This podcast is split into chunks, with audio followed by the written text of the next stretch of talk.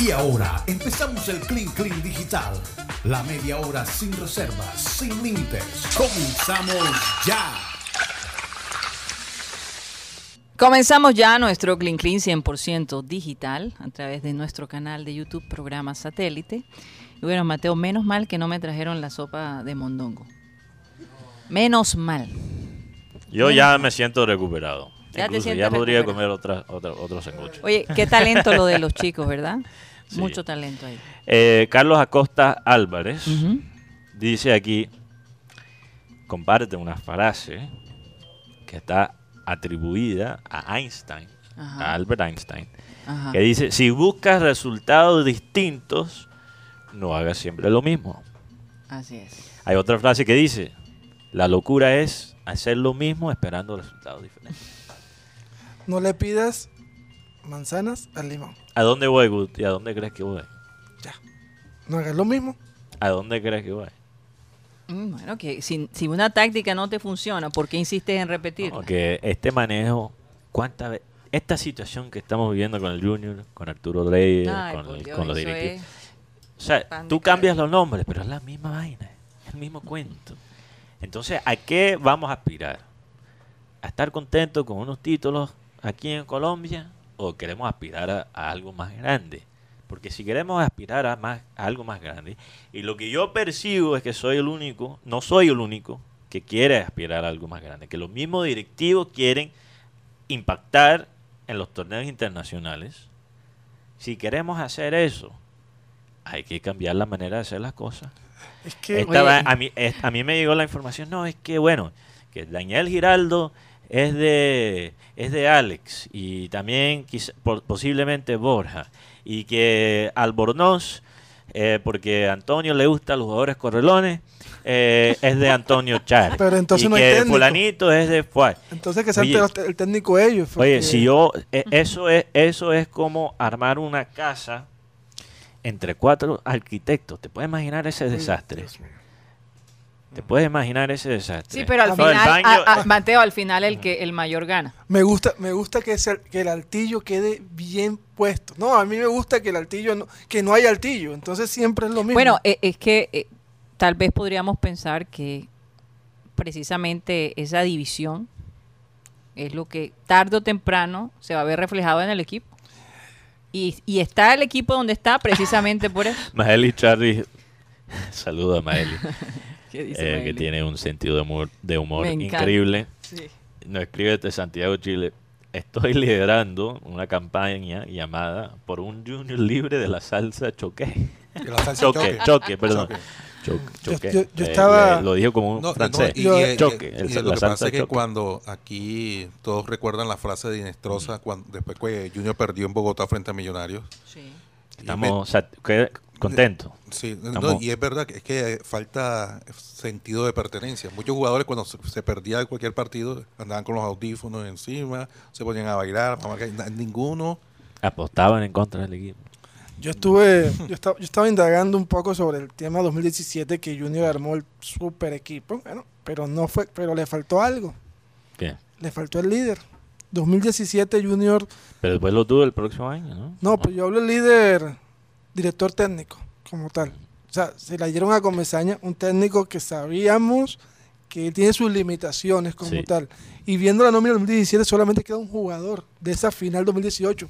Ahora, quiero, quiero, quiero resaltar algo, Guti. Pero déjame- Ok, ok, o sea, quedan dos jugadores de esa, de esa nómina. Queda Gabriel Fuentes, que ayer no, ayer no estuvo ni en la banca, como raro, y, Sebastián Viera, porque el resto de jugadores que fueron a esa final, con Piedradita que ya se fue, y los demás, o sea, Junior desmanteló el proceso de 2017 y Ajá. ahora es un equipo totalmente nuevo. Pero Guti, sí, estoy completamente de acuerdo contigo.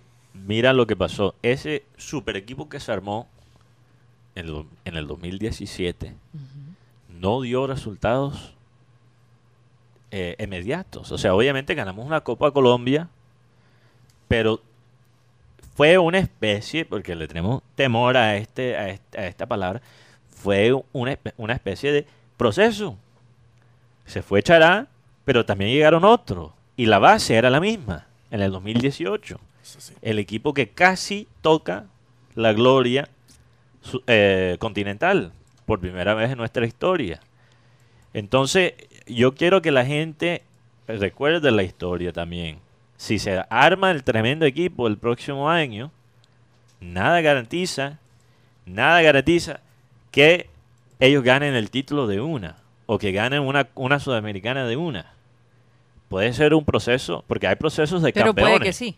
Puede que sí, pero, pero lo que quiero decir es que si lo que, lo que puede acelerar ese proceso es tener el técnico correcto desde el principio. Y yo pienso, si van a votar a Arturo Reyes, que estén completamente seguros ¿De quién van a poner? de quién va a poner y que el que venga sea mejor que él. Porque si no es mejor, De nada sirve, pues de lo nada vimos. sirve. Pues, Tuvimos a. Teo, a Borja, con Amaranto Perea, que no de pronto le faltó manejo. Le faltó Eh, suerte. Y, y- y Y también suerte también. experiencia, experiencia, porque él lleva muy poco tiempo como técnico. Pero bueno, Sí, y nunca había, Algo- nunca había trabajado en un puesto tan importante. sí, sí, como sí. O sea, le tiraron una papa caliente, realmente. Un- Una granada como la que iba a tirar Sí. Bielsa. Como la de Bielsa. Como la de Bielsa. Oigan, el sitio web de la Casa Adrián Mercado en Argentina está subastando varias pertenencias de el astro futbolero Diego Armando Maradona. Una de las cosas que están subastando o que están eh, es la propiedad que era de los padres de Maradona en el barrio Villa Devoto en Buenos Aires y un apartamento en Mar de Plata, además de otros bienes de lujo. Óyeme, ¿tú te imaginas si uno consigue algo de Diego Armando Maradona? Eso, eso debe ser algo increíble. Esa, esa es la casa, ¿no? De los padres, ¿será? Mm, Yo creo que esa es la, Eh, eh, la- la última casa La de él. última casa, sí. Porque Yo- yo, perdona. Villa Devoto, no sé.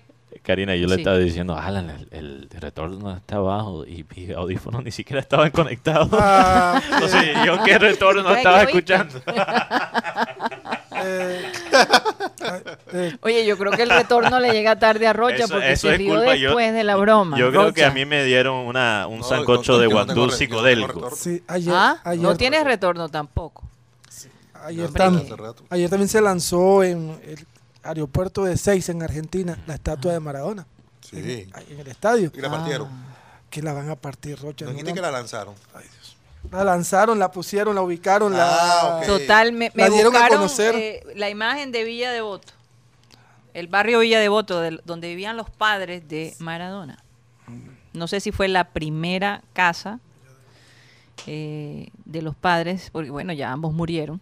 Ahí sí, me eliminaron completamente el retorno, señores. A mí me la Estamos ajustando los cables. Estamos. No, un poco Hashtag- extraño cuando tú no, no, no- no escuchas el retorno. Bueno, así estaba yo. Yo pensé, yo pensé que era ese sancocho que me, te- me tiene medio en- por las nubes. Aquí hashtag por Junior libre de salsa choque. Bueno, vamos a empezar el movimiento. ¿no? Este, dice Villa... Empezando, empezando, ¿tú sabes por dónde, Guti? ¿Por dónde? Cuéntame. Por el gerente deportivo. Por ahí me han contado, Mierda, ¿qué te contaron? normalmente, cuando uno se va pasa por el Amira de la Rosa o por la sede de Junior, este personaje que estamos hablando El gerente deportivo. está parqueado hablando por celular. Así que ya empezaron Tú- los rumores de tú- que ya está llamando a los refuerzos. ¿Tú sabes lo que... Lo que Oye, por favor, lo que porque es está eso? parqueado hablando por el celular Eso y ya empiezan Porque esos se chismes. pone, se pone No, ahí. no, no. tú- No, tú- así, si yo fuera... Es así. Es así. Si yo fuera. Baez, yo Ah, sí, haría lo lo mismo. dice. Yo haría lo mismo. Yo, em- yo, empe- yo pongo el celular como si tuviera, ah, sí, ajá. Sí, ahora, ok, listo, dale, da, da. Y Yo sé que los periodistas no tienen nada que hacer y que seguramente andan por la ciudad, ajá, sí, no, no, no, 500 millones, ajá, sí, sí, Sí, así ¿Cómo es. voy yo ahí? ¿Cómo voy yo Y ahí? cuando te ve te saluda No, el enseguida. 10%, y, y tú miras el celular y no está hablando con nadie. Oye, Rocha, ¿se te quitó el dolor de cabeza? Sí, Nada. Sí, sí. Eh, lo Estás como en, en las nubes. Después de que uno se le va el dolor de cabeza, uno, se- uno siente un alivio enorme, ¿verdad? Es que desde anoche tenía el dolorcito de cabeza. ¿Y quién te produjo ese dolorcito No, de lo cabeza? que pasa es que como, como, como de ayer de aquí Ajá. salí para el estadio y, y cené. no, Tarde. ¿Cuál cené? Ni cené. Ahora tienes, ya sabes por qué te duele la cabeza. Sí, sí, porque como después del partido me encontré con, eh, como dicen por ahí, eh, donde uno encuentra los, los- los verdaderos datos, Ajá. es en los, ¿cómo es que se dice? Datos de cigarro y almohada. Ajá. Datos de cigarros. Esto- O sea, Interesante. voy de- Entiendo voy la del cigarro, pero la de la almohada. Voy, Dios mío. Ok, mejor ni. ni- y, tú, y fuiste, son- y y tú esos- fuiste la almohada. No, yo no fui la almohada. Nada no más te quedaste en el cigarro. No, yo también me fui para la almohada. Uy, ¿cómo? No, mejor dicho, Roche también era el cigarro. Ok, ¿dónde queda Villa Devoto? Eh, Mar del Plata. Mar dice, del Plata. Los secretos de la icónica casa que dividió al clan Maradona. Ah. Un tesoro que se perdió en el fuego. La Virgen ausente y la mesa de una cena histórica. Queda en Villa Devoto y Diego se la regaló a sus padres en los 80. Desde su muerte quedó al cuidado de sus hermanas, pero la justicia determinó que le corresponde a sus herederos las historias y piezas de un museo que cobijó. Qué tristeza, porque entonces las hermanas de Maradona quedan en la calle. Pero sabes que las hermanas de Maradona no la muestran tanto en la, en la serie esta que salió en, Amazon. Pero en el documental sí. En el documental, sí, pero en la serie que, como tal, eh, de los 10 capítulos, te olvides todo. sí, sí, o sea, cuando han salido más, eh, muestran más que todo el conflicto que tenía con Claudia. sí. La esposa. La, La que fue esposa. la Villa- que fue esposa. Villafañe. Claudia Sí, Villafañe. la, la, la, la familia con Fina- ella no. Finaliza el, la temporada es con el homenaje a Maradona que se realizó en el estadio de Boca Juniors en el partido de despedida. Maradona era el único hombre de la familia. ¿O tuvo un hermano? No, él tuvo un hermano. Ah, Hugo. sí, ahí Hugo. está. Hugo Maradona, sí. Hugo, Hugo. Que todavía es Son bastante siete. polémico el hombre, Hugo Maradona. ¿Por qué? Porque además de, bueno, él, él- él ha sido como esa piedra entre la familia de Maradona y las hijas. Ha sido como ese, como esa, como ese vínculo. Ujú. Y además Hugo vi- vive en Nápoles. Hugo, es- Hugo hace parte del clan Maradona en Nápoles. Que ha Aquí- sido el apoyo también de Diego. Recordemos que Diego tuvo un, chi- un hijo que Mm, allá- compañero- Allá en Nápoles. Que se parece mucho a compañero él. de se pase. parece. Sí. Pues ¿Verdad, hijo Lupi? negado. Ah, Compañero de pase. No, no sé. No sé. No sé si pone Me pase imagino. a la izquierda o a la derecha, no sé. ay, Sí, yo estaba hablando de pase futbolístico. También pi- también dije lo mismo. No los pases napolitanos. Ajá. Eh, Miley Charlie dijo por Twitter, estoy liderando una campaña llamada por un junior libre de salsa choque. Choque, no sé por qué sigo diciendo choque. Ajá. Choque. Lo retuiteo con la cuenta de nosotros. Sí, ¿por qué Vamos no? a- ¿Por qué no? A masificar Oye, este movimiento. Mateo, este, leí un Twitter tuyo. Un tweet. mañana. Un tweet. Un tweet mío. sí. Un tweet tuyo esta mañana. ¿Quiere que lo...? Hacia, hacia un personaje acá. Sí. eh, eh, algo muy serio. ¿Tienes, tienes eh, pruebas de eso? Sí, claro. Tengo mensajes de WhatsApp. Ajá. Entonces, si él me quiere demandar, tengo las pruebas. Ajá. Eh, yo escribí, esto, esto es un tema bastante, bastante sobrio, bastante sobrio, eh, porque me toca el corazón, me quedo decepcionado. Dije ayer, ayer el periodista José Marenco Pardo, periodista nacido en Campo de la Cruz, Atlántico. Atlántico, estuvo en el estadio para vaqueros contra Tigres, pero no para el juego entre, entre los dos equipos de béisbol barranquilleros. Es obvio que se identifica más con Montería y Cartagena que con Barranquilla. Santo Dios. Y vamos a leer aquí lo que dice lo que dice la biografía de José Marengo Pardo en su cuenta de Twitter. Dice aquí: Beisbolero, ok, eso es verdad. Salsero, aunque he escuchado que después de algunos tragos pide un vallenato, pero eso solo es un rumor, no lo puedo confirmar. y dice aquí, defensor de los derechos del pueblo. Bueno, ahora sabemos cuál pueblo, porque no es Barranquilla. Debería ser Carta- defensor de los derechos de Cartagena y Montería, porque ¿qué es eso? Un partido entre gigantes y caimanes, donde la reina del carnaval tira el primer lanzamiento Y tú estuviste ahí, y el mejor, el supuesto mejor periodista de béisbol de la ciudad de Barranquilla no está ahí para cubrirlo. Y incluso él me cuenta que ni siquiera vio el partido. ¿Puedes creer esa vaina? Porque yo dije, seguramente salaste a, a Caimanes. Él dijo, no, yo ni siquiera vi el partido. Entonces hay que, hay que, hay que destacar y resaltar esta noticia, hay que hacerlo ir viral, ¿no? Esto tiene que ser una noticia viral Porque yo personalmente, como amante del béisbol que soy, estoy bastante decepcionado. Entonces, nada en contra de Montería, nada en contra de Montería, nada en contra de Cartagena, pero uno, una persona que se presenta como la más barranquillera, que vive en la troja, que lo pasa siempre en la, la olla también incluso. Hoja. La hoja Hoja. y la olla. En la olla. oh, pero en la hoja. No, en la hoja, perdón. En la hoja, en la troja. O sea, el más barranquillero que todos. Y, y imagínate, sale con esa página. Bueno, Cosa seria. pasando la página. Óyeme, este, el ex CEO de McDonald's, que lo retiraron por aparentemente porque tuvo relaciones eh, con una empleada. Básicamente McDonald's lo demanda para que de- le devuelva el retiro que el hombre se llevó. ¿Sabes cuánto era, Mateo? ¿Cuánto? 100 millones de dólares. Porque le... 100 millones de dólares de, Esa era, esa era, esa era la compensación eh, por su despido. Lo que llaman el, el- en inglés, ¿cómo se llama? Recuérdamelo, Mateo.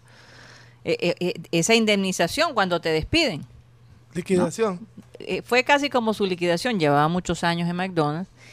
100 millones de dólares. Y McDonald's ganó y le quitó los 100 millones. ¿Cómo te parece? O sea, me Ah, hizo eso- pensar, eso este, me hizo pensar, oye, el affair más costoso que he escuchado en la historia. El affair más costoso, la relación más Piensa costosa. bien. 100 millones de dólares por tener una relación Voy- con una empleada. Voy a bautizar aquí una nueva frase. ¿Están listos? Cada polvo tiene su precio. Cada polvo tiene su precio. Algunos, algunos son los 5 dólares que te, que te cuesta un chuzo de granado y otros 100 millones. Hablando de, de- Porque estás pe- estás pensativo, Guti.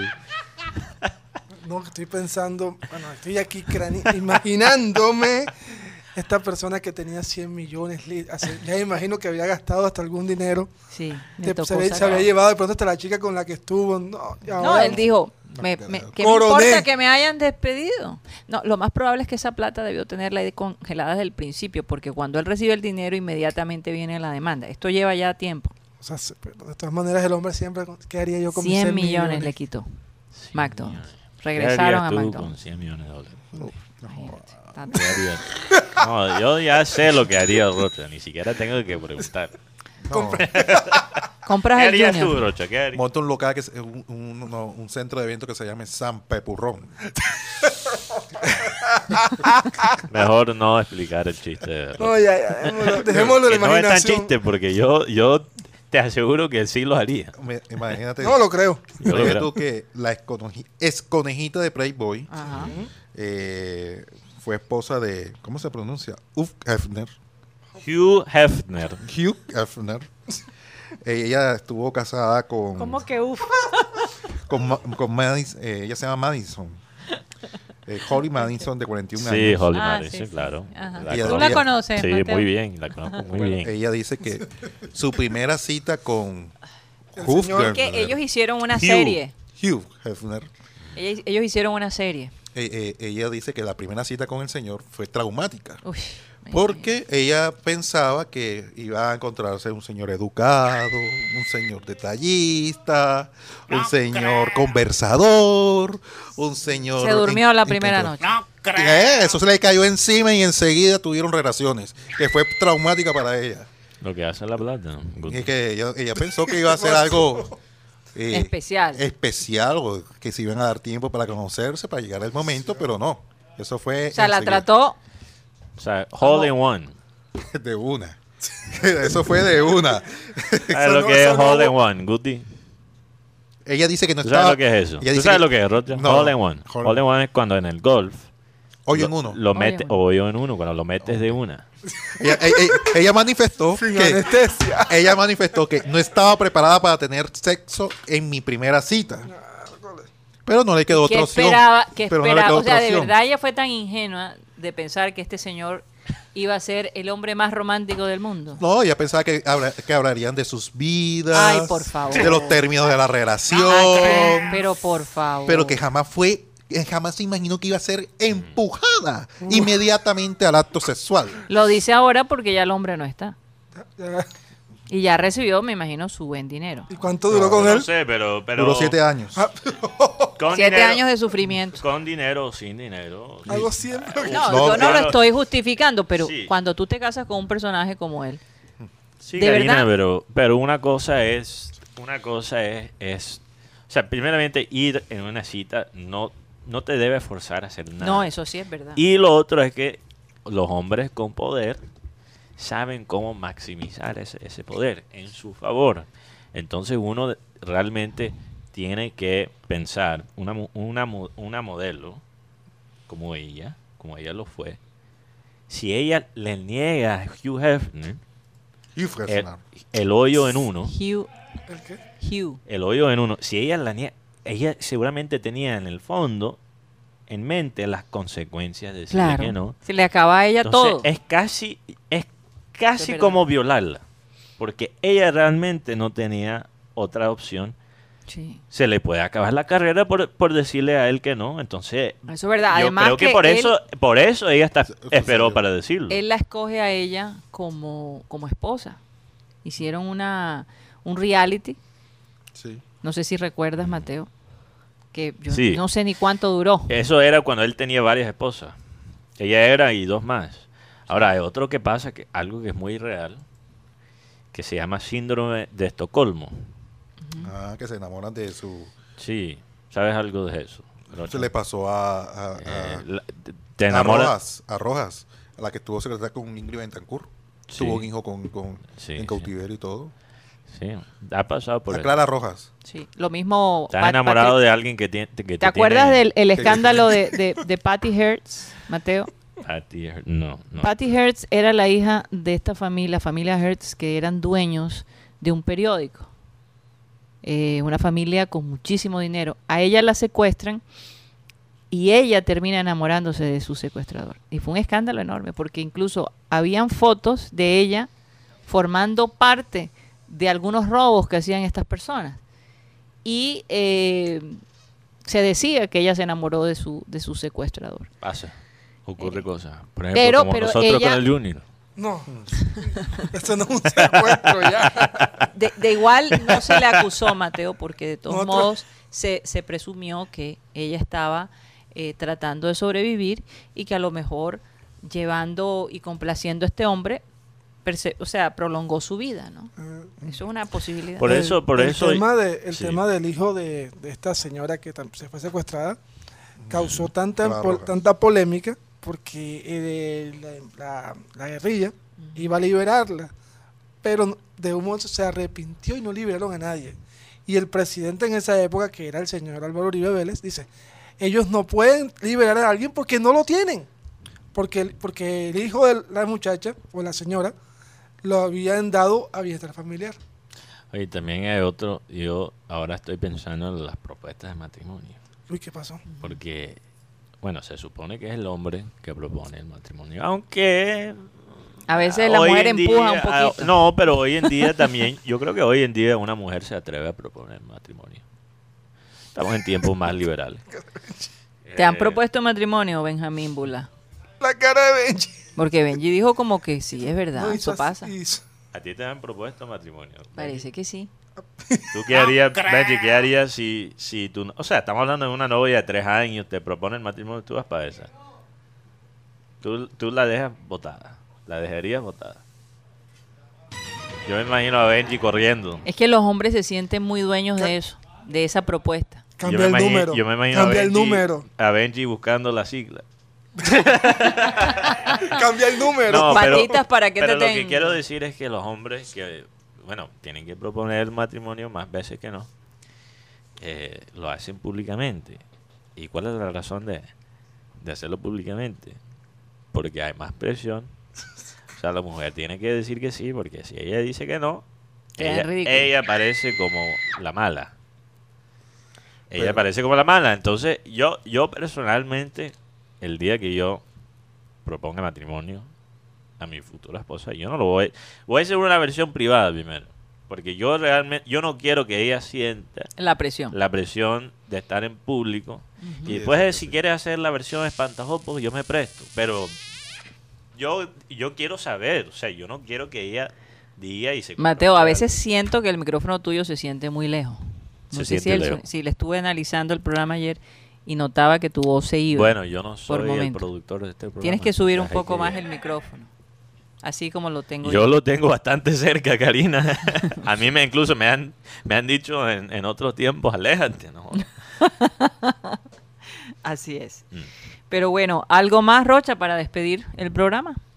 No. Porque tú siempre dices, no, no, No me quiero ir. no me quiero ir. Parece que hoy sí se quiere ir, Rocha, porque lo veo No, cansado. es que esa, esa pastilla, yo no sé, me, me- Te Pero tan raro porque eh, tiene aspirina, acetaminofén y cafeína.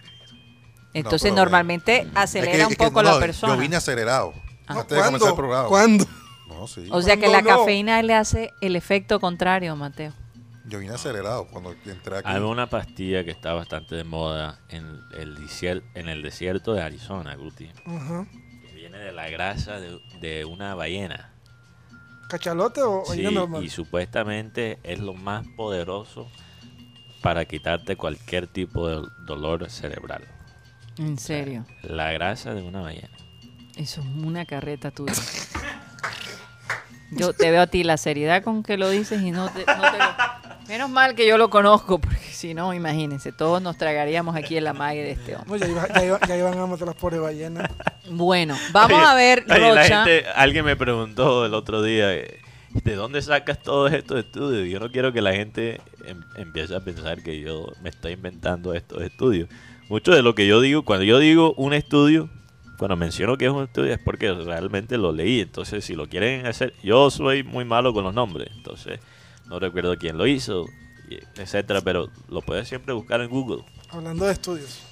Sí, de estudios. De la, de la grasa de, de una ballena, eso ya es otra cosa.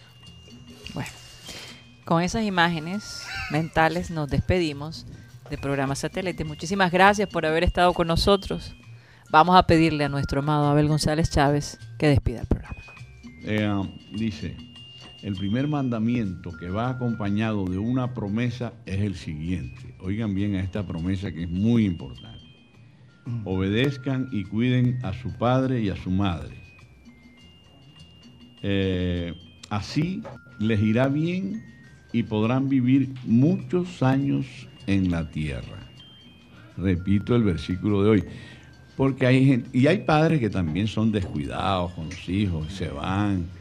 Y, y, lógicamente esto afecta a la psiquis de, la persona, ya sea niña o niño, hombre o mujer. Dice, el primer mandamiento que va acompañado de una promesa es el siguiente. Obedezcan y cuiden a su padre y a su madre. Así les irá bien y podrán vivir muchos años en la tierra. mandamiento tan bonito. Bonito, ¿ah?